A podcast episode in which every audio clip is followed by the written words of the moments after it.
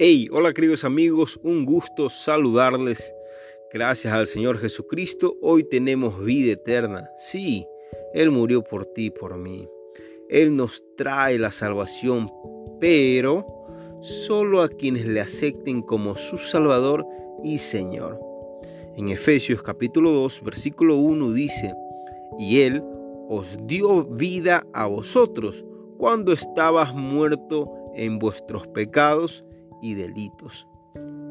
Querido amigo, querida amiga, nunca perdamos nuestra visión para no extraviarnos en esta vida, porque es muy fácil vivir en este mundo sin Dios.